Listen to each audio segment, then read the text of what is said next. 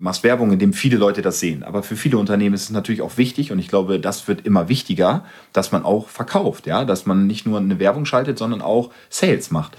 Und daher glaube ich, ist es gar nicht so wichtig, ob du 100, 200 oder 300.000 hast, sondern dass du für etwas stehst und Mehrwert hast und vor allem eine gute Community. Ich finde es so extrem krass, was man in drei Jahren Social Media eigentlich für einen Umsatz fahren kann über eine Personal Brand. Weshalb wir zum Beispiel auch immer wieder promoten, hey, ähm, wenn du eine Firma hast, solltest du eine Person davor schalten. Und ich finde, du bist ein perfektes Beispiel dafür, wo das auch genauso funktioniert hat. Torben, that's awesome, man. Torben, you teach these people like crazy. Hey, Torben Platzer, Grant Cardone here, and I cannot wait to speak with you live.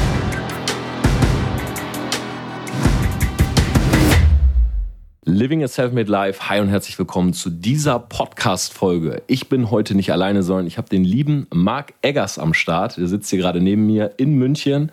Marc, cool, dass du dabei bist. Ist jetzt der Zeitpunkt, wo ich was sagen soll? Genau, jetzt hättest du genau schon einsetzen können an der Stelle. Du hast gerade gesagt, es ist dein allererster Podcast. Ist das wahr? Das ist äh, zu 100% wahr. Ja, ich glaube, ich bin auch noch so ein bisschen nervös gerade hier. Ja? Ja, es ist sehr ungewohnt für mich ohne Kamera. Also normalerweise spreche ich immer in eine Kamera rein, jetzt nur so ein Mikrofon hier. Ja. Und äh, deine Augen, die mich anschauen. Findest du es weird oder, oder ist auch ein ganz schöner Moment eigentlich? ja, es ist ungewohnt, sagen wir es mal so. Okay, mhm, perfekt. Also auf jeden Fall haben wir uns äh, in München hier getroffen. Wir werden jetzt die nächsten zwei Tage sowieso äh, ein, zwei Videos zusammen drehen. Ja, wir haben uns auch so getroffen, ein bisschen auszutauschen und so weiter. Ich glaube, wir kennen uns jetzt seit zwei Jahren. Ist das richtig? Schätze? Ja, ja, zwei Jahre. Ich überlege gerade, wo wir uns kennengelernt haben, aber da ist mir wieder eingefallen. Äh, du, ich habe dich angeschrieben damals Auf Instagram. wegen dem blauen Haken. Du hast mich angeschrieben wegen dem blauen Haar. Ja, ich habe irgendwo gesehen, dass du Hilfe benötigt hast und hast nachgefragt, kann mir jemand helfen? Wie bekommt man diesen blauen Haken? Warum Genau, dann hast du dich gemeldet, aber hast du mir auch nicht besorgen können, muss man auch Genau, ja. Selbstverständlich nicht. ja, aber wie viel später hattest du den? Hat auch noch ein bisschen gedauert. Ja, hat, Einige Zeitungsartikel, Fernsehauftritte. Ich glaube, es hat ein ganzes Jahr gedauert. Siehst du, gesagt. ich, ich habe alles getan, aber es war dann, es ist nicht ganz so einfach immer. das stimmt. Was Heute, nicht an dir lag, sondern tatsächlich die ganzen, ja, du kennst dich noch besser aus als ich, aber man, man kann sogar sagen, also heute den blauen Haken zu bekommen auf Instagram ist tatsächlich noch viel schwieriger geworden. Äh, in den USA ist zum Beispiel gerade Verification Stop. Also sowohl auf Twitter als auch auf Instagram kannst du gar keinen Haken gerade bekommen. Weil die gesagt haben, so viele Leute verifiziert, äh, teilweise auch zu Unrecht, äh, blauer Haken wurde verkauft und so weiter. Momentan kannst du es gar nicht bekommen. In Deutschland ist es echt so, mittlerweile, wenn du neu verifiziert werden willst, du brauchst wirklich Promi-Level. echt, Ja, also die sagen wirklich, du brauchst dauerhafte Promotion in Fernsehen, Magazine, die von äh, öffentlicher Relevanz sind. Und können die einen den Haken auch wegnehmen eigentlich? Geht das auch, dass sie sagen, so, das war's? Ich kenne, glaube ich, zwei, also wenn du ihn kaufst, es gibt ja so diverse Seiten, wo der dir angeboten wird, so für 10.000 Euro und so weiter, ähm, dann auf jeden Fall. Dann wird dein, also kann dein Achse gebannt werden.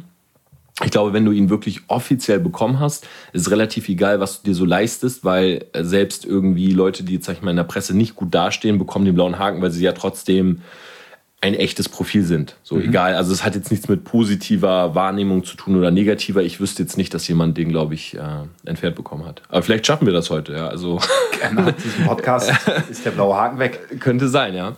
Marc, zu den, für die Leute, die ich jetzt gar nicht kenne, du hast jetzt seit äh, fünf Jahren baust du YouTube auf, also seit 2015 hast du gerade gesagt, hast du deinen YouTube-Kanal gestartet.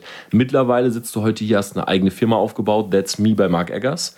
Äh, Beauty-Produkte, vor allen Dingen Haarprodukte. Ihr habt eine Gesichtscreme, ich habe äh, den Haarverdigger seit, glaube ich, einem Jahr getestet.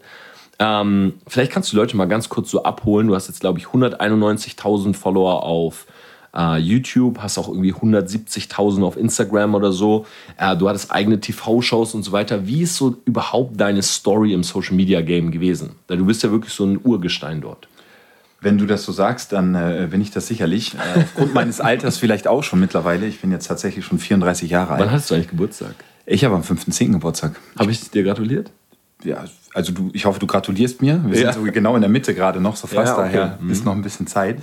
Äh, mein erstes Video, also bei mir hat eigentlich alles mit Breakdance angefangen. Seitdem ich zwölf bin, mache ich Breakdance. Das ist wirklich auch nicht nur irgendwie ein Hobby gewesen, sondern meine Leidenschaft. Morgens, mittags, abends trainiert. Das war komplett mein Leben.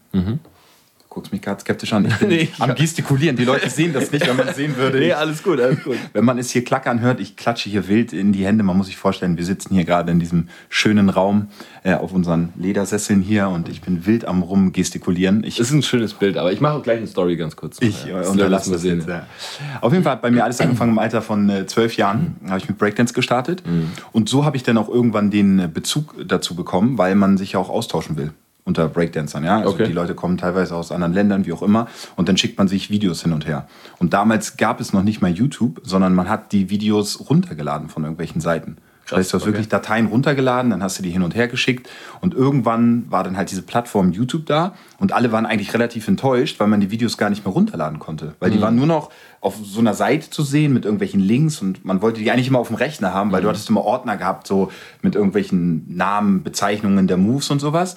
Und da habe ich so den Bezug zu YouTube bekommen, weil das so mein erster Berührungspunkt war, weil ich da Videos hochgeladen habe, wie ich mich jetzt auf dem Ellbogen drehe und die haben irgendwann irgendwie über 100.000 Aufrufe bekommen. Und ich konnte das erstmal gar nicht so richtig verstehen, weil ich dachte, wow, haben die Menschen das jetzt gesehen und angeklickt. Es Ja. war auch ein Kanal aus Brasilien, der einen Move von mir hochgeladen hat. Ich glaube, das ist jetzt so 13 Jahre her. Krass. Also mein ältestes Kommentar ist, glaube ich, so 12, 13 Jahre alt, also wo mir jemand was geschrieben hat. Okay, das ist aber nicht der Account, den du heute noch benutzt, Nee. sondern du hast einen neuen Account dann gestartet für das neue Thema sozusagen. Genau, genau. Das waren damals irgendwelche Accounts, die halt Moves von mir hochgeladen haben. Ja. Dann haben Bekannte von mir Trailer hochgeladen, Breakdance-Trailer. Und irgendwann habe ich dann einen eigenen Account gehabt. Der wurde dann leider gelöscht. Okay, warum? Ah, das ist auch eine, eine Side-Story. Ich habe tatsächlich äh, mich nicht so gut verstanden mit einer Ex-Freundin, ist nicht ganz so gut auseinandergegangen. Ja. Und dann ähm, ist auch der Kanal auseinandergegangen. Ehrlich Ja, ich hatte die Zugangsdaten nicht. Ist, äh, ich glaub, Und sie hat Story- die dann geändert und hat den Kanal gelöscht, ja, oder Kanal was? ist gelöscht, ja. Und YouTube hat auch nicht wiederhergestellt, so. Ich habe mich tatsächlich nie mehr so drum gekümmert. Ich war auch sozusagen selber schuld. Ist alles ein bisschen doof gelaufen. Aber dann war sozusagen mein erster Kanal, so ein Breakdance-Kanal, weg. Okay. Existiert nicht mehr. Du willst aber auch nicht, sag ich mal so, die Story belassen wir dabei. Die Story belassen wir dabei. Ja. Ja, okay, mhm, alles klar. Ist auch nicht keine spannende Story. Ich glaube, jeder oder viele kennen es, wenn man jetzt eine Beziehung hat und es geht nicht ganz so gut auseinander, dann. Ja, ich sag mal so, wenn nicht sie so natürlich den Kanal löscht, wird natürlich auch was vorgefallen sein, weil, aber ja, brauchen wir nicht drüber reden. super lange her. Also wir Ja, klar. von äh, Verjährt, ja. Ja, verjährt. Ähm, ja, mein erster Kanal, witzigerweise, ist ja auch gelöscht worden. Ne? Ich habe damals äh, so Comedy-Videos hochgeladen. Echt? Äh, während- Comedy? Ja, ich habe so Sit-Down-Comedy gemacht. Also ich bin so von der Uni nach Hause, habe mich hingesetzt und habe so Uni-Geschichten erzählt, so auf lustig. Ähm, und der wurde gelöscht, weil ich drei Strikes bekommen habe, weil ich Filmmusik geklaut habe und sowas. Ah, damals war es so. Das äh, würde mich mal interessieren, bei dir auch. Hm. Hast du nie Gaming gemacht? Auf YouTube tatsächlich nie. Ich habe bei XSplit damals gestreamt. Das war so eine Streaming-Plattform wie jetzt Twitch. Ähm, da haben wir WoW und sowas gestreamt, aber ich habe das nie auf YouTube geladen, tatsächlich. Ja, Würde ja eigentlich zu dir passen, ne? Ja, safe. Nee, aber ich habe damals so angefangen, ich habe so eine Canon EOS 600D gehabt. Ich habe die so hingestellt und habe mich hingesetzt, so wie InScope heute seine Videos macht. Solche Videos habe ich gemacht in der Art. Wie lange ist das her? Boah, das ist mittlerweile zehn Jahre. Krass. Also warst du auch schon sehr früh dabei, aber gefühlt auf der falschen Plattform. Weil ich glaube, wenn du damals angefangen hättest, so mit Gaming-Videos und so, dann. Wäre das echt, hätte funktionieren können, auf jeden Fall. Also auch bei XSplit oder so hatten wir so 5000 Leute, die so zugeguckt haben, wenn wir gespielt haben. krass. Live. Ähm, live, ja. Wirklich. Ja, wenn ich heute überlege, ja, bei WoW, als wir so Endbosse geradet haben und so. Und, aber damals hat man das gar nicht so richtig gecheckt, weil du hast ja so, ich sag mal, klar, wenn du jetzt so äh, zum Beispiel WoW spielst, du wusstest, okay, das spielen halt wirklich Millionen von Leute. Wenn dann 5000 zugucken, äh, diese Zahl war nicht so greifbar wie heute. Wenn du heute sagst, wow, ich habe 5000 Story-Views, dann kannst du dir das irgendwie mehr vorstellen als ich mir damals, weil ich war so in diesem Film zu zocken einfach. Ich habe gar nicht drüber nachgedacht, wie viel das eigentlich ist. Ich habe zum Beispiel auch nie in die Kommentare oder so geguckt. Sondern ich habe einfach angemacht, weil die so gesagt haben, hey Tom, du hast einen guten Rechner, mach du mal den Stream an, wenn wir spielen. Und dann stand da 5000, 6000 Viewer, wenn wir so für World First Kills oder so gegangen sind. Aber das hatte nicht so eine Relevanz wie heute. So, XSplit war auch eine andere Plattform. Also du hast nicht so äh, gut darauf zugreifen können. Du brauchtest eine eigene, du musstest runterladen und konntest dann, glaube ich, erst diese Streams angucken. Also du brauchtest ein Programm, um diese Streams anzugucken. Nicht so wie bei Twitch, so du machst dein Handy auf, du guckst, sondern das war eine exklusivere Community sozusagen. Hm, Okay, interessant. Das heißt, okay, Breakdance-Videos hochgeladen. Ähm, aber wie kam dann, sag ich mal, Breakdance? Warst du dort schon im TV zu sehen? Ich habe von dir auf jeden Fall mal so Tanzvideos gesehen, wo du irgendwelche Frauen durch die Lüfte wirfst und so. War das Breakdance-Zeit oder hattest du da auch schon deinen Fashion-Kanal? Nee, noch gar nicht. Also Breakdance-Zeit ist weit äh, davor gewesen, auch bevor ich aktiv YouTube gemacht habe. Ja. Ich bin noch mehr reingekommen durch Alberto. Okay. Kennt der ein oder andere auch drauf. Also der ist wirklich YouTube-Urgestein. Ja. Mit einer der ersten gewesen, zusammen mit den Außenseitern. Mhm. Äh, Dima und Sascha, die waren wirklich so mit an Anfang. Natürlich auch noch andere, aber die haben mich sozusagen geprägt. Oder besser gesagt Alberto. Ich war damals äh, zusammen mit ihm auf der Berufsschule. Ähm, krass, Das okay. ist jetzt auch schon, da war ich 19 oder so. Ja. Und Beatbox, Breakdance, es war, man kannte sich einfach. Ne? Bei irgendwelchen Battles hat er dann Beatbox gemacht und so war schon immer die Connection da. Und er war super, super früh am Start bei YouTube. Da war einfach YouTube auch noch extrem klein. Also wenn du 10.000 Abos hattest, warst du schon richtig krass am Start, so zu der Zeit.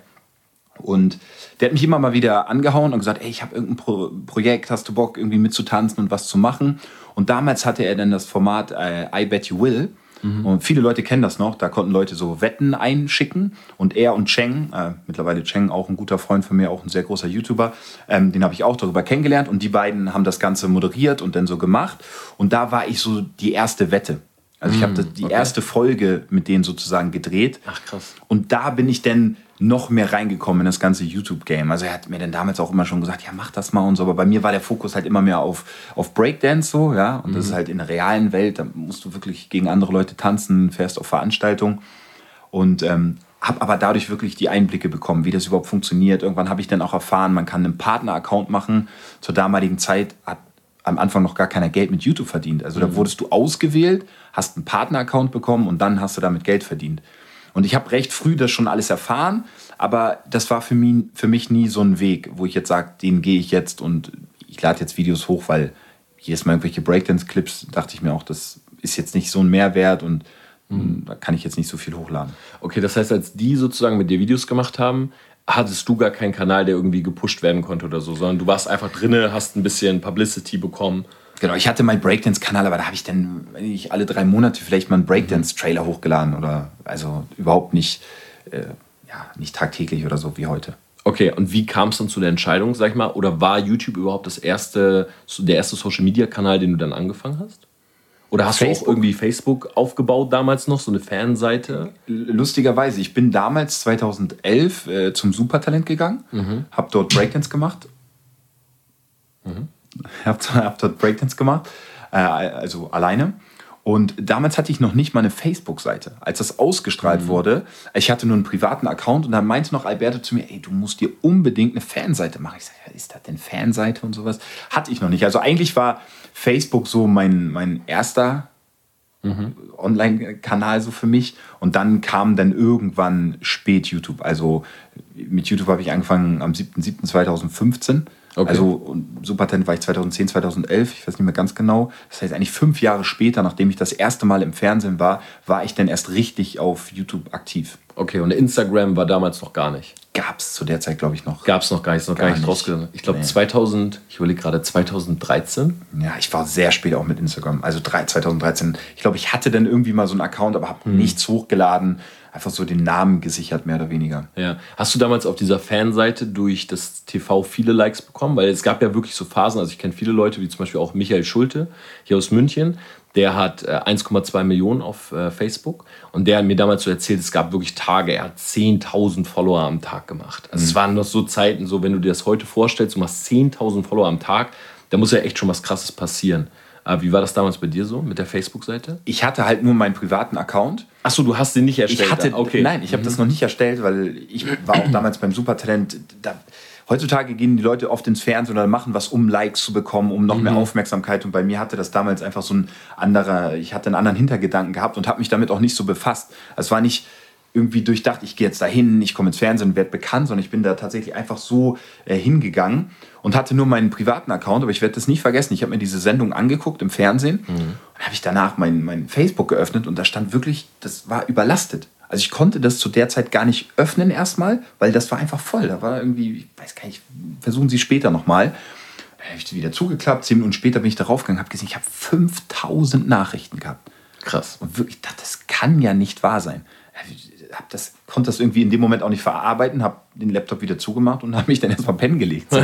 Weil das so, vorher hast du eine Nachricht am Tag vielleicht mal bekommen und auf einmal waren so auf einmal 5000 Nachrichten da. So zur damaligen Zeit, 2011, war das natürlich unvorstellbar so für mich. Ja. Freundesanfrage war voll. Irgendwann, Ja, ich glaube, glaub, 5000 konntest du annehmen. Da waren dann plus 1900 irgendwas, wie das da immer so steht.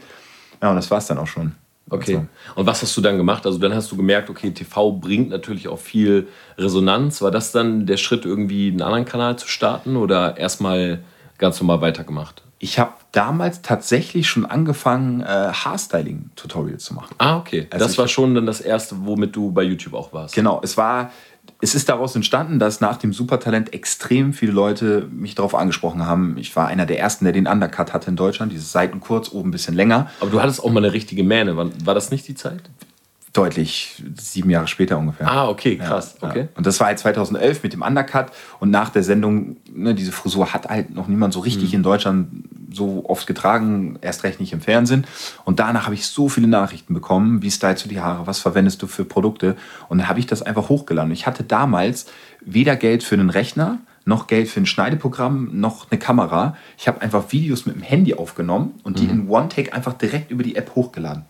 In YouTube direkt. Direkt sozusagen. hochgeladen. Okay. Wirklich super viele, also was super viele, aber so 10, 15 Videos immer direkt als One-Take hochgeladen mit meinem iPhone damals. Und die haben teilweise Millionen Views bekommen. Wirklich? Ja, Okay. gerade das Haarstyling-Video, also der ein oder andere Zuschauer, der mich vielleicht schon länger verfolgt, kennt vielleicht noch eins dieser, ich sag schon fast legendären Videos, weil das war damals echt so simpel und einfach gefilmt, nur mit dem Handy. Und ich da rumgesungen, meine Haare irgendwie gestylt und den Leuten erzählt, wie ich sie mache. Das war auch so zur damaligen Zeit komplett weird, weil das halt auch niemand gemacht hat. Mhm. Ein Mann, der irgendwie anderen Männern erklärt, wie er sich die Haare stylt. So. Sind diese Videos noch online? Kann man die Leider nicht, sehen? Sicher? Also Die wenn ich sind jetzt auch so zum Opfer gefallen von der Ex-Freundin. Genau, Ah, ich will der jetzt auch gar nicht den schwarzen Peter da jetzt gerade Nee, geben für die Leute, die denken, ich würde die gerne noch mal sehen. Aber nee, die existieren leider nicht mehr. Okay. Und äh, gut, also das heißt, das war sozusagen alles dieser alte Kanal, Mhm. ähm, noch vor der Zeit. Aber dann war YouTube schon so und auch direkt Hairstyling, das, womit du eigentlich auf Social Media angefangen hast, wenn Ja. du es so nimmst. Erste Video war, glaube ich, wirklich mein Haarstyling-Video. Dann habe ich ein Tutorial gemacht, wie man T-Shirts pimmt, so den Kragen selber ausgeschnitten und richtig früh schon damit angefangen. Also zu der Zeit, ich glaube, Sammy Semani hat halt so ein bisschen was gemacht in die Richtung, aber sonst gab es dann niemanden. Da war jetzt auch nicht das Thema Fashion so gehypt wie heutzutage, so ne, mit den ganzen Luxus-Brands und so. Das war noch nicht so publik. Da haben die Rapper noch South Pole getragen und, und so Okay. Baggy Jeans so in die Richtung. Natürlich gibt es auch einige, die waren auch schon der Zeit voraus, die haben auch schon äh, den Fashion-Film gefahren, sag ich mal so. Aber trotzdem war das noch nicht so wie heute. Und jetzt bist du wirklich, kann man sagen, so mit äh, deinem YouTube-Kanal, du hast schon so den größten Kanal für dieses Thema. Äh, du sagst ja immer Mode und Lifestyle, die Nummer eins, wenn es um Mode und Lifestyle geht, richtig? Das ist ja so der Slogan auch. Ja, das habe ich auch schon gesagt, da hatte ich nur 1000 Abonnenten. Okay. Weil ein Zuschauer mir das mal gesagt hat und meinte, ey, du bist wirklich die Nummer eins, ich sag mal, für Beauty, Fashion, Ja. Mode, so, ne? Also ich glaube, im Fashion-Bereich gibt es jetzt einige, die sind äh, deutlich größer, aber wenn es wirklich nur darum geht, Männer-Content, Beauty, dann äh, bin ich da so, ja, der Größte sozusagen. Okay. Von den Abonnentenzahlen, ja. Wie, wie kommt man denn also auf dieses Thema? Weil ich sage es mal so für mich, also Breakdance ähm, ist jetzt nichts, womit ich jetzt groß in Berührung gekommen bin oder so früher, aber das ist ja schon äh, jetzt ein sehr, wie sagt man so, ein sehr männlicher, animalischer Sport. So, jetzt auf der anderen Seite aber so Beauty, äh, Mode, äh, gerade auch so Männer, Kosmetik und so weiter. Wie kamst du zu diesem Thema? Ist es wirklich so persönliches Interesse? Hast du dich immer gerne schon gestylt oder äh, hast du gesehen, viel, da, viele Nachfrage, viele Leute haben Bedarf? Was ist so der, der Point gewesen, wo du sagst, okay, dafür mache ich jetzt einen Kanal? Weil ich finde, das ist wichtig, äh, weil viele Leute da draußen immer fragen, hey, wie finde ich mein passendes Thema? Und deshalb finde ich es immer cool zu hören, was ist eigentlich hinter dem Kanal so die Geschichte? Weißt du, macht man das, weil man sagt, okay, darüber kann ich viele Produkte verkaufen oder ich bin schon aus diesem Segment kommend oder so. Diese Story vielleicht.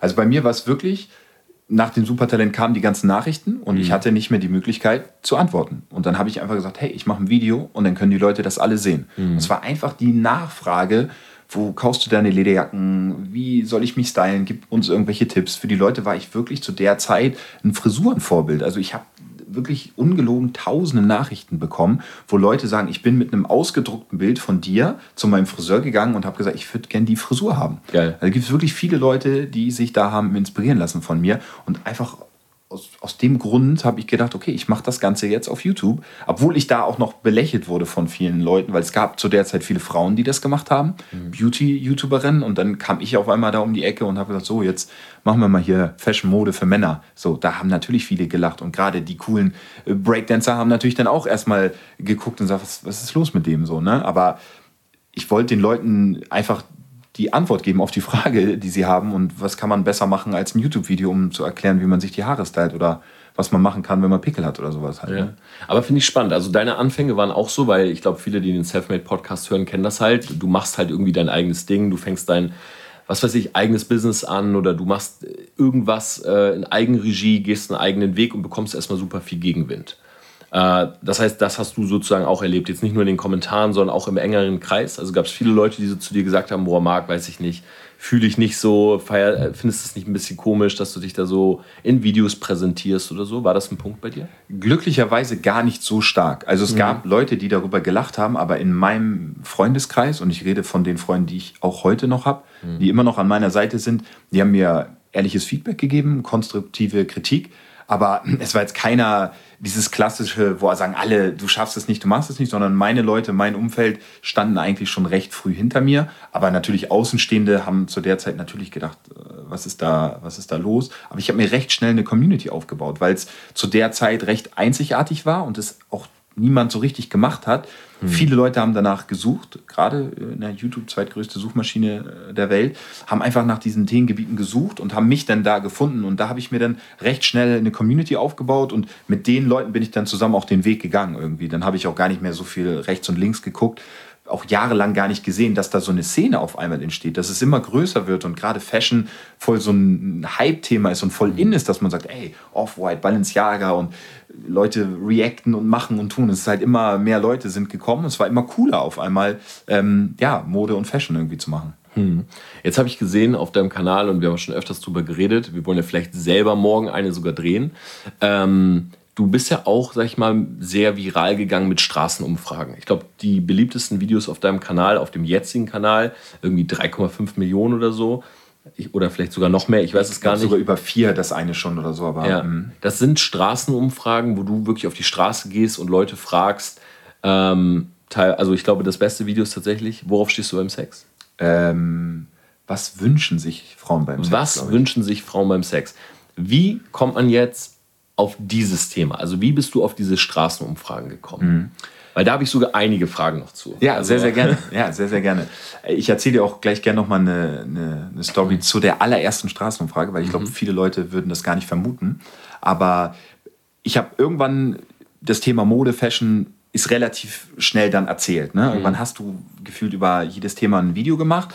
Und dann habe ich mich so ein bisschen weiterentwickelt. Bei mir auf dem Kanal waren so 92% Männer, die zugeschaut haben. Ehrlich jetzt, okay. Und dann, ja, und dann habe ich mir überlegt, was sind noch die Themen, die die Männer bewegen? Ja, wie kann ich da auch noch einen Mehrwert schaffen? Ja, wie traue ich mich eine Frau anzusprechen? Wie verhalte ich mich beim ersten Date? Und bin so in diese ganze Richtung gegangen. Habe mir Freundinnen eingeladen und habe gesagt, hey, wie wollt ihr angesprochen werden? Was können wir Männer machen? Oder wie, wie schreibe ich euch an auf Instagram? Was sind die besten Tipps dafür? Und so hat sich das dann entwickelt, dass ich dann gesagt habe, hey, ich mache diese Sachen, die ich jetzt irgendwie in meinem Wohnzimmer mache, mit den Mädels, wo ich die nachfrage, die frage ich jetzt einfach mal auf der Straße und habe das als allererstes einfach mit Parfüm gemacht. Ja, Beauty, Fashion, da gehört natürlich auch ein richtiger Duft dazu. Und dann habe ich einfach mal eine, die Frauen gefragt, ist das für euch der beste Sommerduft? Okay. So, und die Story dahinter ist, dass wir wirklich gefühlte fünf Stunden in der Stadt standen und ich mich nicht getraut habe, eine Person anzusprechen. Ich wollte es nämlich gerade sagen. Also ich, find, also ich, kann mir- ich stelle es mir super schwierig vor, weil ich weiß noch im Vertrieb, viele Leute haben da so Kaltakquise gemacht oder so. Überhaupt nicht mein Ding. Also auf Leute zugehen, die ansprechen. Ähm, wie hast du dich überhaupt überwunden, das zu machen? Und kriegt man da viel, ich sag mal, kriegt man viel Abneigung oder so? Schütteln die Leute den Kopf, gehen weiter, wollen nicht gefilmt werden?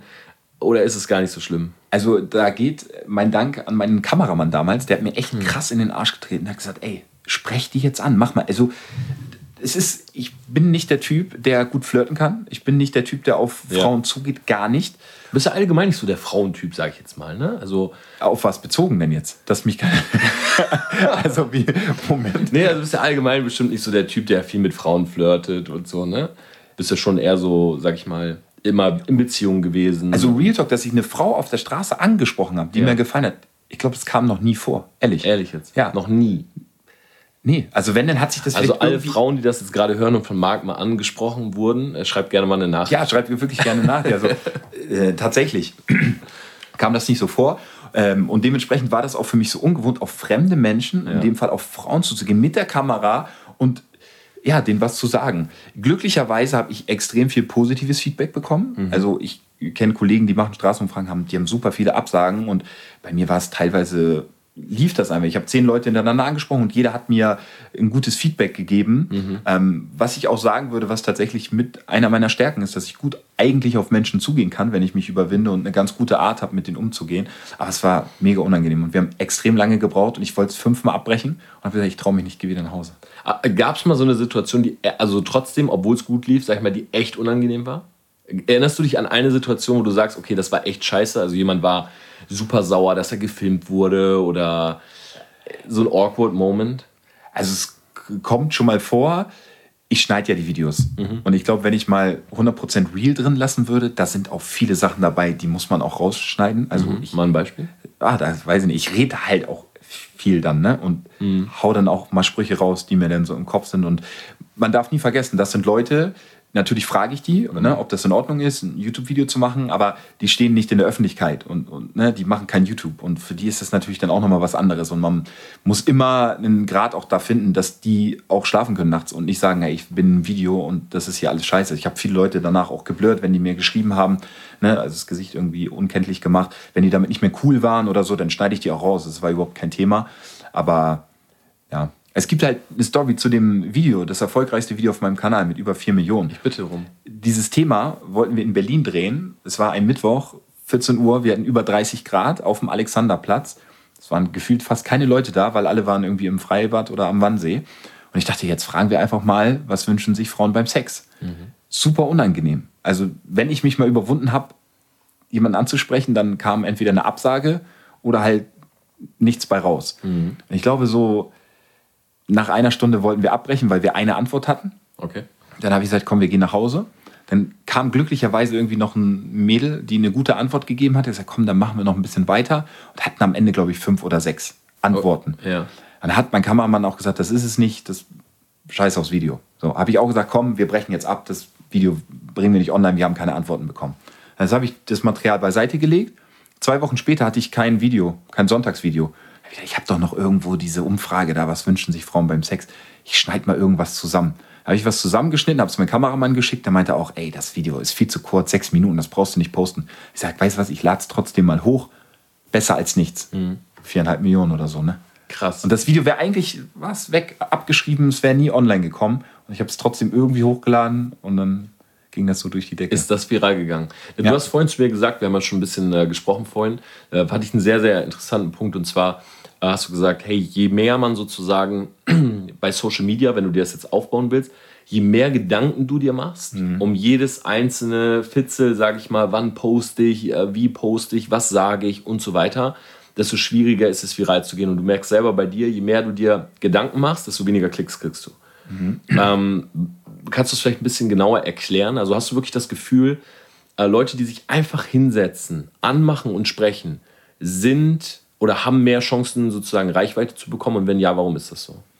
Es ist immer schwer, das pauschal zu sagen. Wer hat jetzt äh, Chancen, Reichweite zu bekommen und wer nicht? Es sind manchmal Leute, die funktionieren, wo man selber gar nicht weiß, was ist jetzt genau der Grund. Aber als ich vor fünf Jahren angefangen habe, habe ich mich hingesetzt, habe einfach gequatscht. Und heutzutage weißt du durch die Medien, du kannst so viel falsch sagen und irgendeiner stürzt sich drauf, reißt das aus dem Kontext und du wirst zu, äh, zur äh, Zielscheibe so. Und das ist so, dadurch, dass die Leute bewusster geworden sind, ne? man reflektiert mehr, die Leute informieren sich auch mehr und es gibt so viele Themen, wo man einfach extrem aufpassen muss, wie man Sachen formuliert und was man macht und dass man nicht irgendwelche Randgruppen angreift oder sich irgendwie nur vertut, obwohl man es vielleicht gar nicht so meint. Und das ist total schwer. Und da habe ich mich selber erwischt, als ich damals, ähm, habe ich noch eine TV-Produktion gemacht, Dance, Dance, Dance. Das war so prominente Tanz- und Musikvideos nach, ein bisschen wie Let's Dance.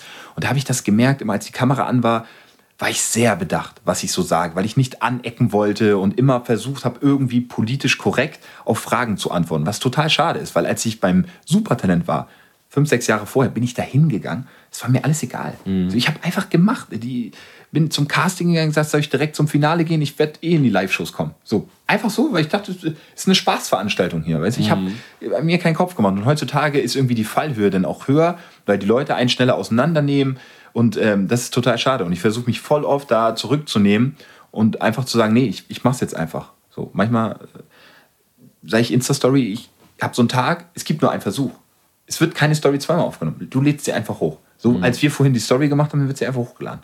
Egal, was denn passiert. Und ich glaube, dass das Authentische das ist, um auf deine Frage auch zurückzukommen. Ich glaube, die authentische Geschichte, das ist das, was die Leute aber mögen. Weil du kannst so viel faken und es ist so viel unecht. Und wenn man sich online was anguckt und sieht etwas, was echt ist, womit man sich identifizieren kann, dann glaube ich, schaut man sich das lieber an, als irgendwie so diese ganze Bubble- und Fake-Welt. Welt.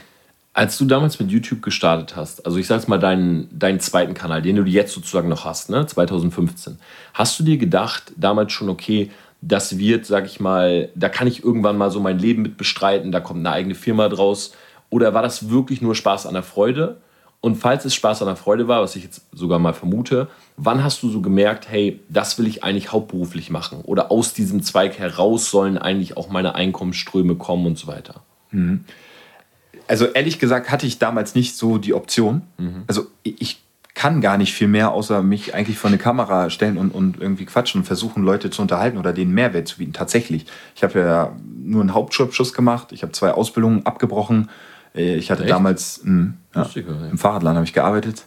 Im Fahrradladen. im Fahrradladen. Habe Fahrräder verkauft, teilweise geschraubt, mehr schlecht als recht. Und ähm, ja, hatte tatsächlich sehr, sehr viele Schulden. Teilweise hatte ich nicht mal mehr eine Wohnung gehabt. So. Also meine Ausgangsposition hat gar nicht so viel zugelassen. Ich hatte keine Option zu studieren oder irgendwas anderes zu machen. Und das war eigentlich das Einzige, was ich konnte.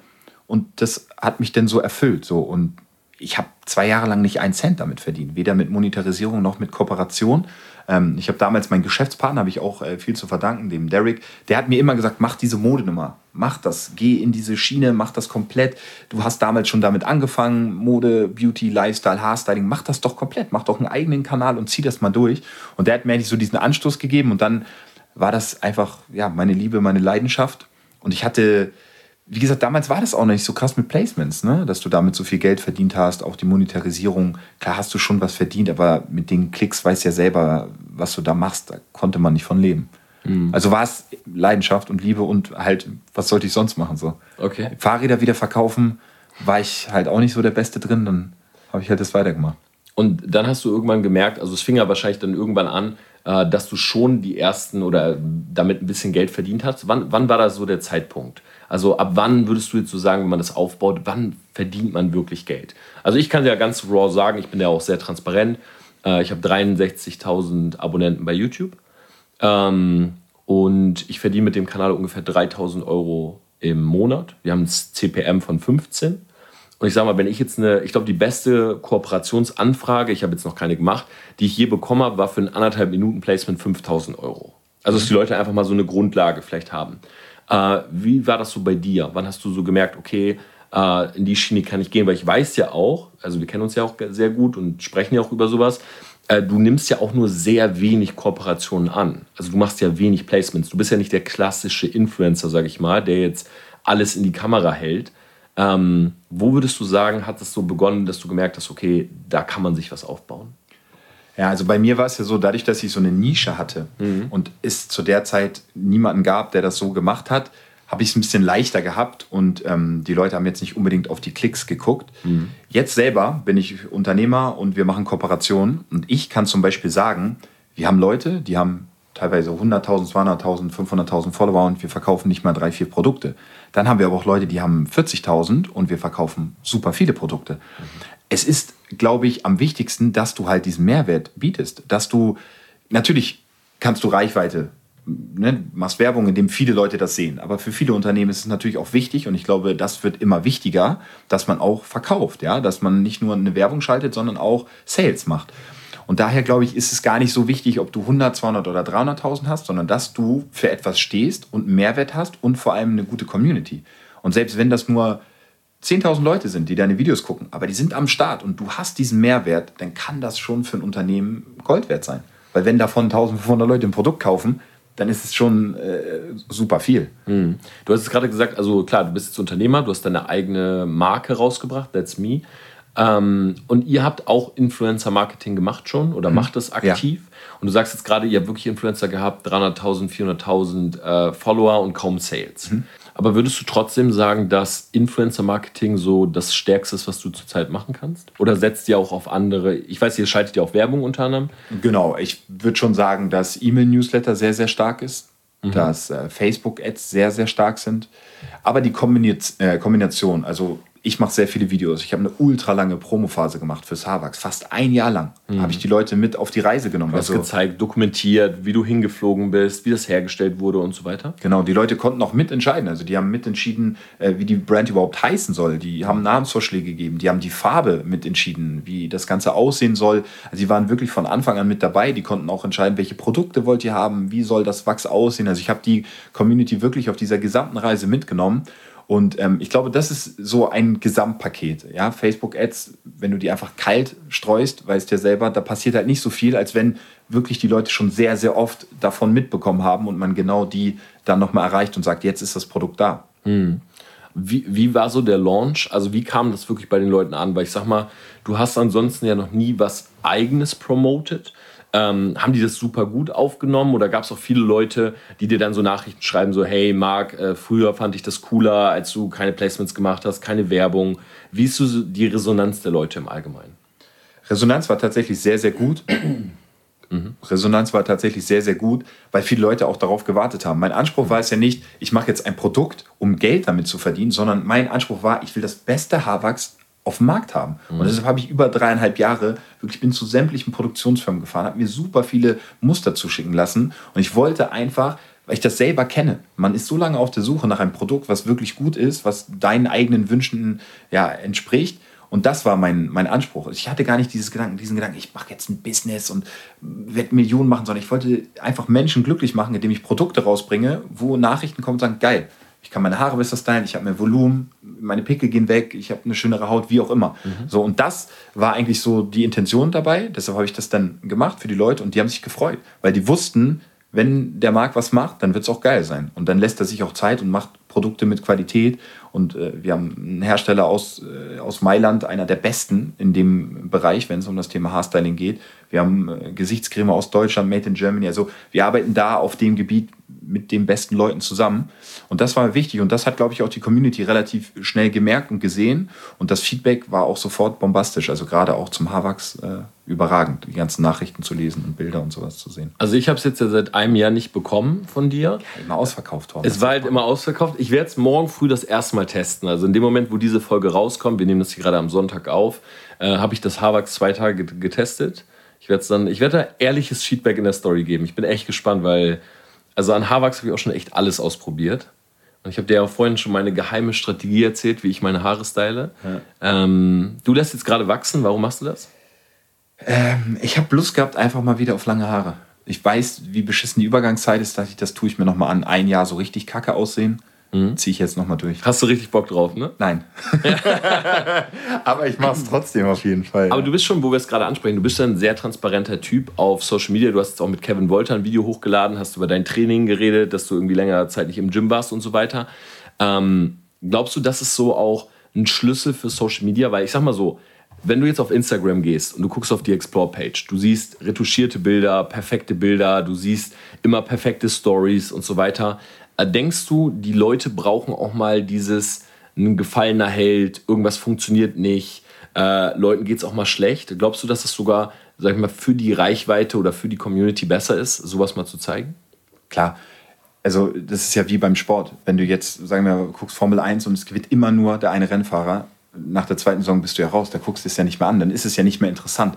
Das ist ja bei, bei allen Sachen, ist ja wirklich nur interessant und spannend, wenn Leute mal fallen, hoch und runter, wenn man die Reise begleiten kann. Und du hast ja gerade das Thema angesprochen, dieses Real-Sein, ne? wo ich auch meinte, hey, vor fünf Jahren habe ich einfach Kamera angemacht und losgeredet und genauso war es auch. Ich habe einfach mal meine aktuelle Körperform gezeigt. Hätte ich nie gemacht in den Videos weil es auch unangenehm denn sozusagen ist. Einfach nur, weil momentan oder in der heutigen Zeit dieses perfekte Bild eines Körpers schon da ist, die Leute schon so einen Druck haben. Das ist mir scheißegal. Ich zeige euch jetzt, wie es gerade aussieht. Ich habe mir eine Firma aufgebaut, ich habe meine Produkte am Start, da ging meine Energie hin Und ich habe das vernachlässigt so. Und dann habe ich das einfach so gezeigt. Und das kostet mir auch Überwindung. So. Und das ist dann auch schwer. Aber das bin dann einfach ich. So, that's me. Und dann zeige ich das den Leuten. Genauso, wie ich die Leute an meiner Story dran teilhaben lasse. Es ist ja nicht cool zu sagen, ey, ich habe nur einen Hauptschulabschluss. Das ist, das ist ja nichts, worauf man stolz sein kann. Oder ich habe viele Schulden oder zwei Ausbildungen abgebrochen. So.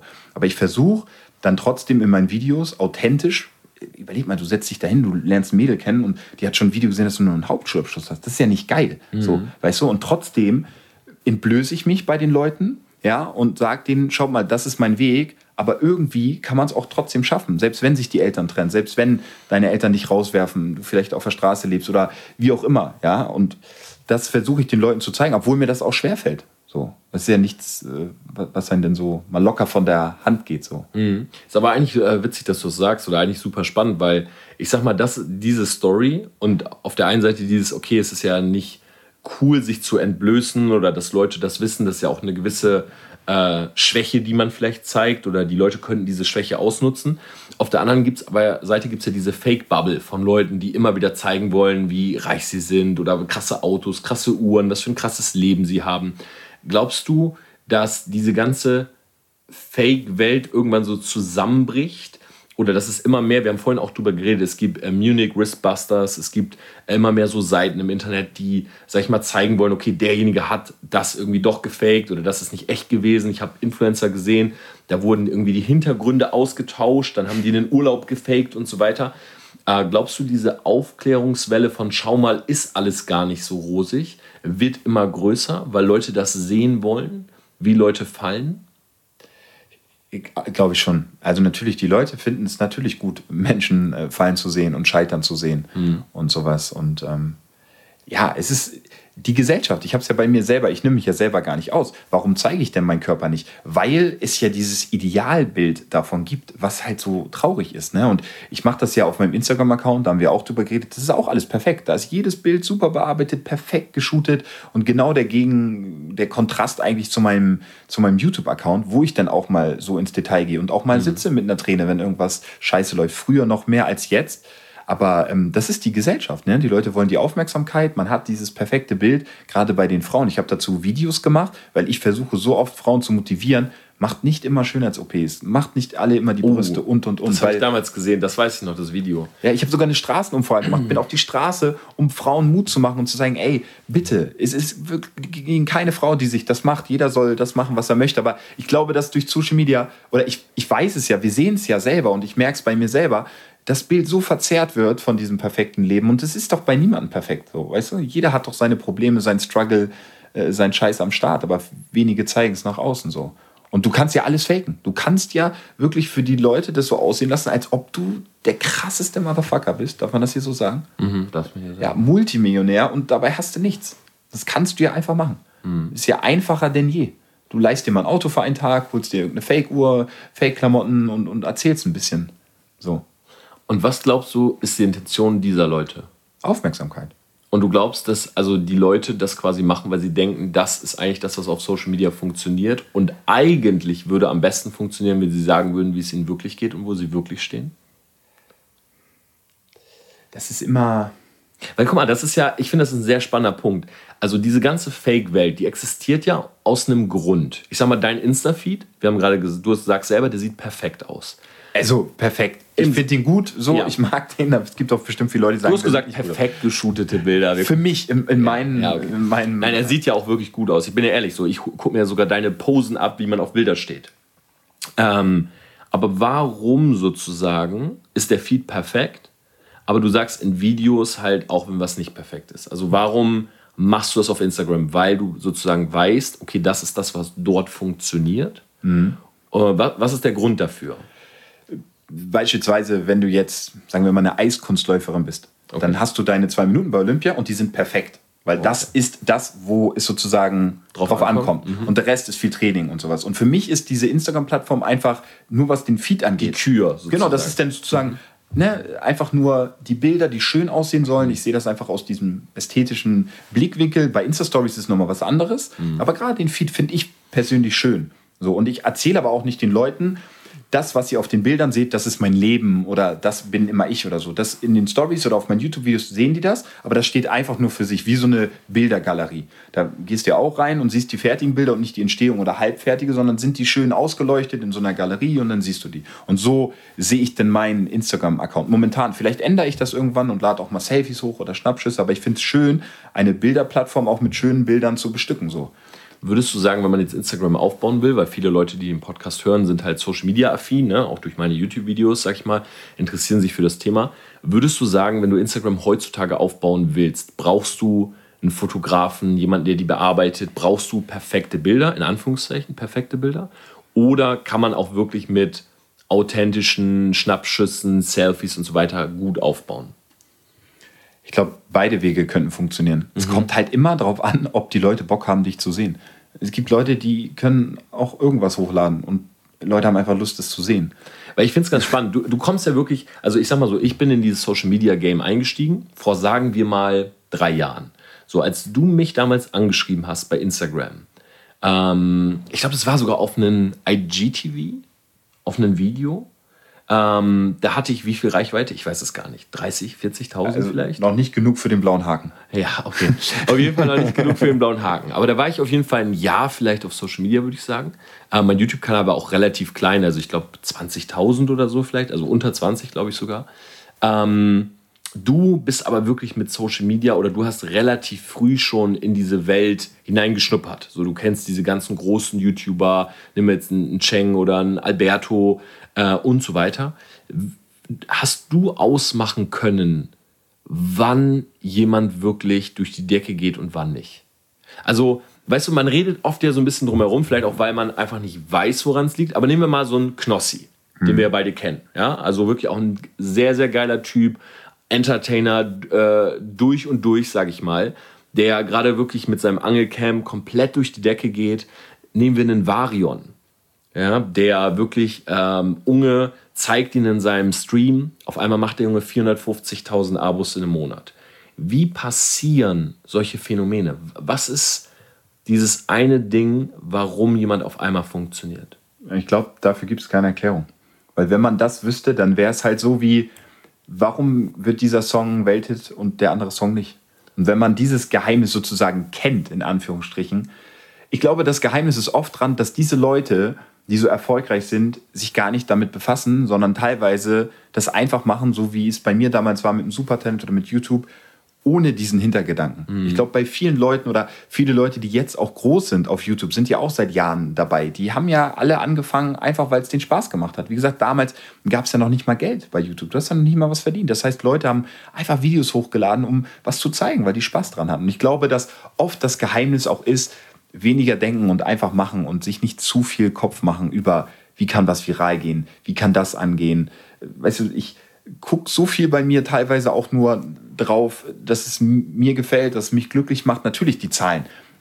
Wenn ich darauf nicht gucken würde, dann kann ich auch ein Video drehen und es einfach nur meiner Mutter zeigen. So. Aber wenn ich was hochlade, natürlich ist es relevant, dass die Leute das gucken. Aber ich glaube, äh, dass es oft wichtiger ist, nicht zu viel Gründe zu suchen für gewisse Dinge, weil manchmal funktioniert es einfach. Bei Knossi ist ein geiler Typ. Man feiert den einfach. Das ist ein, ein Kollege sozusagen von nebenan, der ist witzig, der hat Unterhaltungswert, der ist einfach ein Entertainer. So. Da, als ich den damals gesehen habe, war mir klar, der wird durch die Decke gehen. Ich glaube, fast alle wussten das, weil der einfach, der ist einfach so eine Persönlichkeit. Und er ist, ich kenne niemanden, der so ist wie er. So, das macht es natürlich auch nochmal aus. Wenn du so bist wie jeder andere, dann wird es natürlich schwierig, weil davon gibt es ja schon recht viele. Ne? So, aber wenn du, wie mit Klamotten, ne? es einen roten Pulli oder es gibt einen Pulli mit Rot und Stick und Kreuz drauf und keine Ahnung, dann fällt der auf und dann ist der anders.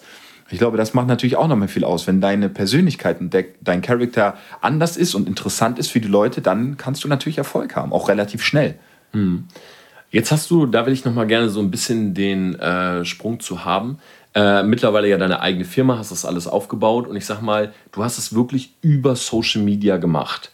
Ähm, würdest du sagen, jetzt so eine eigene Firma aufzubauen? Weil wann hast du jetzt die Firma gegründet? Ziemlich genau vor einem Jahr. Ziemlich genau vor einem Jahr. Das war jetzt so ein Schritt von, sag ich mal, rein, also du hattest klar Placements, Kooperationen, ähm, du hast äh, Partner gehabt und jetzt sagst du auf einmal, okay, ich mache mal ein eigenes Ding. Wie würdest du sagen, sind so diese Unterschiede? Also es ist viel schwieriger, eine eigene Firma hochzuziehen. Ähm, ist es halt viel besser, weil die Marge bleibt wirklich bei dir. Ähm, wie kannst du so die Unterschiede festmachen zwischen, ich bin einfach in Anführungszeichen ein Influencer, ich promote Dinge, ich mache Kooperationen und ich habe wirklich eine eigene Firma? Ja, also es ist natürlich was ganz anderes, wenn du deine eigenen Produkte bewirbst, Mhm. ne? wenn du dein eigenes Havax hast und weißt, wie viel Arbeit dahinter steckt, ähm, ist es natürlich was ganz anderes. Auch wenn du Stories machst oder Videos machst, das würdest du am liebsten jeden Tag promoten, weil das halt dein eigenes Baby ist. Aber natürlich eine Firma zu gründen und was Festes zu machen, also That's Me ist ja keine kein Merch oder sowas, sondern das ist ja wirklich eine, eine, eigene, eine eigene Firma, ähm, wo ich auch einen Geschäftspartner habe, den ich natürlich auch super viel zu verdanken habe, weil ich mache das Marketing, ich mache die Videos, aber ich habe doch keine Ahnung gehabt von Firmengründung, von sämtlichen Sachen, die eigentlich einen riesen Riesenteil ausmachen. Klar, Marketing ist das eine, aber du weißt es selber, was da für ein riesen Rattenschwanz dranhängt und auch, dass das überhaupt profitabel ist. Wie ist die Marge? Wie wird das berechnet? Und da bin ich dankbar und froh, jemand an meiner Seite zu haben, der mit mir auch seit Jahren diesen Weg geht, also der dann auch damals schon gesagt hat, hey, mach Mode, Fashion und zieh das durch und weißt du, das ist natürlich auch nochmal so eine Sache, die man nicht unterschätzen muss. Es gibt natürlich viele Leute, die verkaufen Produkte und machen Merch und drucken ein paar T-Shirts und Hoodies, aber wir haben wirklich eine, eine Firma gegründet und haben ganz andere Visionen. Also wir denken wirklich groß und wir wollen diesen Markt angreifen und ich sage nicht umsonst, hey, wir haben das beste Wachs auf den Markt. So, und egal welche andere Brand vor uns steht, da stelle ich mich hier und sage, nein, wir sind die Nummer eins in meinen Augen. Ja, und das ist natürlich dann äh, was ganz anderes, wenn du jetzt nur andere Brands bewirbst, wo du die Story jetzt manchmal vielleicht gar nicht richtig kennst. Du kennst ja bei Firmen nicht mal den Geschäftsführer oder sowas, ja. Oder du hast halt dein eigenes Baby, wo du selber für nach Italien gefahren bist, hast auf den Knopf gedrückt und die Produktion geht los. Du hast den Leuten die Hand geschüttelt, die die Sachen da abfüllen und verpacken. Da hast du ja einen ganz anderen Bezug zu. Jetzt hast du aber auch äh, die Firma hochgezogen und da ist jetzt auch kein Investor drin oder so, sondern das ist eine Firma, die quasi mit zwei Mann hochgezogen wird. Äh, du sagst ja selber, ihr seid sozusagen noch Startup. Wann würdest du sagen, kann jemand überhaupt sowas machen? Also was ist so eine Grundlage, wo du sagst, hey, ich würde jetzt nicht, äh, wenn ich gerade mit Social Media anfange, ich würde jetzt nicht direkt irgendwie eine Firma gründen, die auf Social Media basiert, das darüber zu promoten und so weiter. Gibt es so Richtwerte, wo du sagst, ab dann würde ich sowas erstmal nur empfehlen, weil Das ist wirklich schwer zu sagen. Ich glaube, wenn du halt ein Produkt hast, was mega gut ist, was einen krassen Mehrwert bietet, kannst du natürlich auch früh damit anfangen. Du kannst dir auch prinzipiell die Reichweite immer einkaufen. Du brauchst ja nicht ein äh, Zugpferd. Also wir sind damals gestartet mit 100% Männeranteil sozusagen. Ja, oder das war unsere Intention oder auf meinem YouTube-Kanal besser gesagt. Und wir haben jetzt super viele Frauen, die den Haarverdiger nutzen. Also wir sind komplett unisex eigentlich. Unsere Produkte können Männer und Frauen nutzen. Das hat sich auch verändert. Und das ist natürlich auch wichtig, wenn du jetzt eine Brand aufbaust, dass die nicht nur auf eine Person, ja klar, that's me by Mark Eggers, aber das so viele Leute nutzen das Produkt, die wissen gar nicht mehr, dass sie dahinter steht. Man sieht ja nirgendwo dann auf dem Produkt mein Gesicht oder sonst was. Und ich glaube, du kannst immer damit starten, wenn du ein gutes Produkt hast, was überzeugt. Und natürlich ist es einfacher, je größer deine Community ist. Aber würdest du sagen, weil ich finde, das ist ein sehr, sehr spannender Punkt. Du sagst, auf der einen Seite, sag ich mal, der Kickstart war über dich als Person, äh, über deinen Kanal, über deine Reichweite, die du dir aufgebaut hast, deine Community. Da hast du sozusagen sichere Abnehmer gehabt, weil du hast sie durch den Prozess durchgezogen. Jetzt hast du aber auch viele Kunden, die sozusagen gar, dich vielleicht gar nicht mehr kennen und einfach nur dieses Produkt haben wollen. Würdest du sagen, das ist schon so die beste Kombo, die du haben kannst? Weil ich sag mal, ein Produkt jetzt rauszubringen, ohne, nimm mal deine ganze Vorgeschichte weg. Du promotest nicht über deinen Kanal, du hast einfach nur ein gutes Produkt. Musst dir aber alles einkaufen an Reichweite. Dann brauchst du einen Investor. Brauch, dann Also brauchst du eigentlich fast einen Investor. Ja, es, ja, es erleichtert einen extrem viel. Also ne, diese ganze Vorarbeit, die ich gemacht habe, die ganzen Videos, ne, das Ganze ist ja seit 2010, seit dem Supertalent, bringen mich die Leute damit in Verbindung. Das heißt, das ist eigentlich diese gesamte Reise, wo Leute irgendwas davon mitbekommen haben. Und natürlich, gerade für den Start, macht das extrem viel aus. Wenn ich ein Video mache, stelle ich ja nicht meiner Firma eine Rechnung, sondern das ist ja mein Baby, dann mache ich diese ganze Promotion. Und das sind natürlich enorme Kosten, äh, die du dir einsparst. Dann habe ich natürlich auch ein gutes Netzwerk, äh, gute Freunde, die das dann promoten. Torben, danke auch an dich nochmal Ja. für den ganzen Support. Sehr, sehr gerne. Ähm, und da sparst du dir natürlich das. Wenn du das nicht hast, ist es natürlich unheimlich schwer, Kaltakquise zu machen, Ads zu schalten und äh, Produkte zu verkaufen. Ja, weil ich glaube, ehrlich gesagt, dass dieser Weg, den du jetzt gegangen bist, das ist ja auch so ein bisschen der Weg, den ich jetzt auf Social Media gehe. Ja, wir zum Beispiel werden jetzt ja auch von äh, Merch zu Fashion. Wir müssen übrigens später noch mehr über diese Lederjacke sprechen. Ne? Da haben wir ja auch noch mal vielleicht was vor. Da können wir auch gerne mal drüber sprechen, ja. Das finde ich nämlich auch eine sehr spannende Sache. Ähm, wir fangen auch an mit eigenen Produkten. Äh, wir promoten unsere Agentur und ich muss ehrlich sagen, mir hilft diese Personal Brand Torben Platzer auf Social Media extrem. Äh, um da auch wieder ganz transparent zu sein, zum Beispiel TPay Media, also unsere Branding-Agentur, wurde vor drei Jahren gegründet. Ähm, wir haben die komplett, also wir haben keinen Investor gehabt, wir haben die mit 0 Euro Startkapital äh, gestartet. Wir haben sozusagen am Anfang eine UG gehabt, haben dann ein Event gehostet und haben mit dem Eventgeld sozusagen unsere GmbH gegründet, weil wir gesagt haben, hey, wir wollen keinen privaten Cent in die Firma stecken. Das war damals so unser Goal. Irgendwie schafft man das nur aus Social Media heraus. Und ich glaube, heute ähm, kann ich sagen, dass über diese drei Jahre der Umsatz, weil wir schalten keine Ads, also wir haben keine Ads für unsere Masterminds, für einen Workshop und so weiter, die wurde komplett, der Umsatz wurde komplett getragen über die Personal Brand. Und ich finde das halt so, wenn man sich diese Zahlen anguckt, ich finde es so extrem krass, was man in drei Jahren Social Media eigentlich für einen Umsatz fahren kann über eine Personal Brand. Weshalb wir zum Beispiel auch immer wieder promoten, hey, ähm, wenn du eine Firma hast, solltest du eine Person davor schalten. Und ich finde, du bist ein perfektes Beispiel dafür, wo das auch genauso funktioniert hat. Äh, jetzt hast du beispielsweise auch mit deiner Ausgangssituation ja viele Möglichkeiten. Du hast eine eigene Firma, du kannst aber weiter Kooperationen machen, du könntest ein Buch schreiben, du könntest, ähm, du kriegst Anfragen vom TV und so weiter, weil die Leute wissen, okay, da ist eine gewisse Audience. Glaubst du, Personal Branding, also sich wirklich eine Personenmarke aufzubauen, ist schon so das, was in den nächsten Jahren immer wichtiger wird? Auch für diese Firmen, dass die eben Leute haben, die eine feste Community haben? Ja, definitiv. Ich glaube, dass der Bezug zum Kunden immer näher wird. Also, dass auch die großen Firmen äh, Ausschau halten, wie können sie noch näher und authentischer am Kunden dran sein. 100 Prozent. Also, das macht extrem viel aus. Ähm, das sind ja jetzt die Möglichkeiten. Ne? Früher hatte man immer nur irgendwelche Testimonials, irgendwelche Sänger oder Sportler, Fußballer, zu denen man ja eigentlich relativ wenig Bezug hatte, weil man wenig von ihm mitbekommen hat. Und jetzt heutzutage sind halt Online-Leute Stars halt, ne? Social Media Stars. Und wenn die dann noch Produkte rausbringen, dann macht das natürlich schon extrem viel aus. Nice. Also ich glaube, das wird äh, noch sehr, sehr interessant werden die nächsten Jahre. Wobei der Markt wird ja auch immer voller. Also ich war jetzt so mit einer der ersten, der so ne, in dem Bereich was gemacht hat. Jetzt ja für Männer, ne? also die Marke war ja eher darauf angelehnt, wirklich nur Männer erstmal zu bedienen. Aber der Markt wird ja auch immer voller und voller und voller und jeder macht ja irgendwie seine Klamotten, ne? seine Produkte, sein Merch, wie auch immer. Äh, Das wird natürlich auch nicht leicht, aber ich glaube auch schon, dass selbst die großen Firmen natürlich ein Auge darauf haben und auch äh, sehen, okay, was geht da ab, ne? wie, viel, äh, wie viel läuft da in dem Bereich. Jetzt habe ich am Schluss noch eine Frage und zwar in den ganzen Jahren Social Media. Was würdest du sagen, ist so die, die krasseste Erkenntnis, die du in den letzten Jahren gewonnen hast? Also ich sag mal, du bist von, sag ich mal, Anfang an dabei. Äh, YouTube, Instagram hast du relativ spät begonnen, aber trotzdem auch relativ schnell wieder aufgebaut. Was ist jetzt so dein, vielleicht so diese eine Erkenntnis oder dieser eine Tipp, die du für den du für Leute hast, die sagen, hey, ich will Social Media aufbauen, äh, ich stehe wirklich noch bei Null. Weil viele sagen ja auch so, hey, kann ich das überhaupt noch machen? So ist, ist das nicht zu spät? Es gibt Leute, die haben schon so viele Follower und so weiter. Was ist so die Erkenntnis, die du jetzt so gewonnen hast über die ganzen Jahre, die dich eigentlich so am meisten beeindruckt hat oder bewegt hat? Also eine Erkenntnis ist, dass auch Social Media äh, sozusagen nicht für immer ist. Ne? Also du kannst halt einen Hype haben, der kann auch in einem Jahr vorbei sein. Es geht schnell hoch und runter. Du musst dich eigentlich immer irgendwie weiterentwickeln und auch entwickeln mit, was ist gefragt, was wollen die Leute sehen. Social Media ist so schnelllebig. Und was ich für mich gelernt habe, ist, du musst den Spaß daran haben. Also wenn du das nicht liebst und es nicht fühlst, dann ist einfach online so ein schweres Game. Weil da steckt so viel Arbeit hinter, was viele Leute nicht sehen. Gerade jetzt, äh, nach fünf Jahren, saß ich jetzt gerade wieder auf dem Weg hierher. Ich habe an Video fast sechs Stunden geschnitten. So, ja, und immer noch so. Und das ist so viel Arbeit, was viele Leute immer nicht sehen, bis das Endprodukt fertig ist.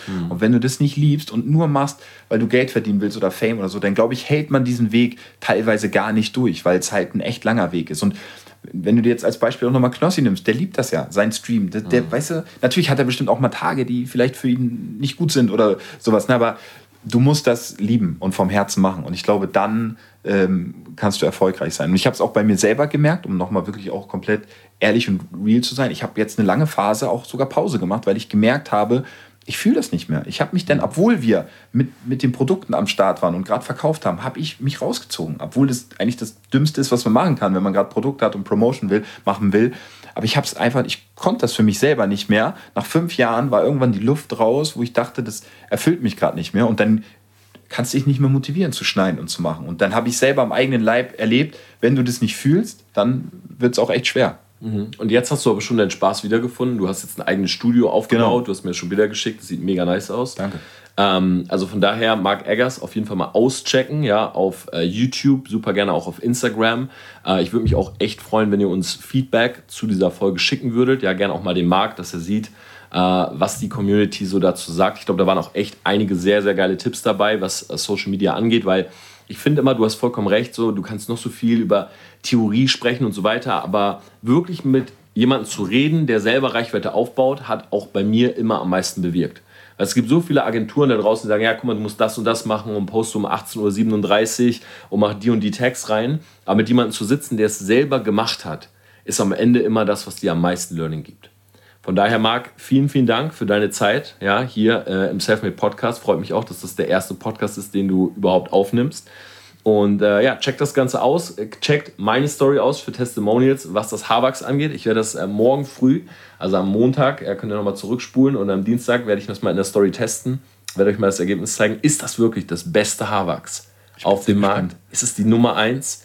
Wird die Verbraucherzentrale kommen und das Ganze claimen? Ich bin gespannt. Wir bleiben dran. Für mich, Für die mich Nummer eins. Und vermutlich für die anderen auch. ich danke dir vielmals, Torben. Hat mir sehr viel Spaß gebracht hier. Äh, Die Stunde, über eine Stunde haben wir wahrscheinlich. Haben wir so lange gequatscht? Schon, Die Zeit ist wie im Flug Die Leute vergangen. sind safe nicht mehr dran. Ich, vielleicht ist noch, also der, die Person, die bis jetzt noch gehört hat, kann sich ja noch mal in den Kommentaren, kann man Kommentare schreiben hier? Sagt Man sehr. kann den Podcast bewerten, was mich natürlich sehr freuen würde. Ähm, aber ansonsten am besten uns wirklich eine Nachricht bei Instagram schreiben. Gerne. Sehr, sehr gerne, wenn ihr das gehört habt, schreibt uns gerne eine Nachricht und vielleicht gehen wir auf das ein oder andere Thema noch ein bisschen Fände ich spannend, auf jeden Fall. tiefer Äh, ein. Wir gehen jetzt gleich essen. Wir reden über Lederjacken. Und es bleibt spannend. Und wir drehen noch ein Video für deinen Kanal, was vielleicht der ehrlichste Real Talk ist, den du jemals abgehalten hast. Vielleicht wird es auch mal eine Podcast-Folge geben, weil ich werde den Torben äh, ja auch mal die eine oder andere unangenehme Frage stellen, auch vielleicht mal in Richtung Privatleben über ja, so Dinge, über die du noch nie geredet hast, so Torben Platzer, ist er vergeben, hat er eine Freundin, wie läuft es denn in dem Bereich ab? Ich glaube, das sind vielleicht auch mal Sachen fernab von dem ganzen Business und äh, was du so machst. Ich glaube, viele Leute interessiert es auch mal, hinter die Kulissen zu blicken, noch mehr hinter die Kulissen. Ja. Die, diese Pause kann man auch einfach mal so stehen lassen. Ich, also ich glaube, dass ich wirklich auf Social Media auch ein sehr transparenter Typ bin. Ich glaube, ehrlich gesagt, auch wir verstehen uns deshalb so gut, weil wir beide sehr authentisch sind. Äh, zumindest im WhatsApp-Chat. Von daher, ich freue mich da sehr auf dieses Video. Und äh, sollten wir uns entscheiden, das online zu stellen, äh, kann es sein, dass das sogar schon am Sonntag online kommt. Ui. Ab dann war es das. Sonntag fliege ich übrigens nach äh, Portugal. Da lasse ich mir wieder ein Tattoo stechen. Wann ist dein erstes Tattoo dran? Gar nicht. 34 Jahre, ich habe es komplett ohne Tattoos äh, geschafft und ich denke, das wird vielleicht auch so bleiben. Es sei denn, der liebe Crispy Rob, auch YouTuber aus Köln, äh, kriegt mich überredet, bei einer Folge Wer verliert, wird tätowiert mitzumachen. Da dreht man nämlich an einem Glücksrad und äh, dann muss man sich das tätowieren lassen, wo das Glücksrad stehen bleibt. Also du hast 34 Jahre dir kein Tattoo gemacht, aber für die Klicks willst du es machen. Selbstverständlich. Jetzt, ne, wir haben ja darüber gesprochen, im Alter, man muss sich was Neues überlegen, man muss mit dem Zeitgeist gehen der Leute. Nee, war jetzt auch nur so ein bisschen spaßig gesagt, aber vielleicht beim einem oder anderen alkoholfreien Bier, vielleicht gibt es jemand. Nee, ich habe kein Tattoo, finde es eigentlich auch ganz gut. Heutzutage ist man dann auch schon wieder Aber besonders, weil man keins hat. magst du meine Tattoos? Sollen wir ehrlich jetzt? Ja, es war auch jetzt eine sehr lange Pause, ne? Wir beenden diese Folge. Selfmates, äh, wir sehen uns nächste Woche Mittwoch. Ich hoffe, die Folge hat euch gefallen. Wir haben Hunger, wir gehen essen. Äh, macht's gut, bis dann. Ciao, ciao. Tschüss.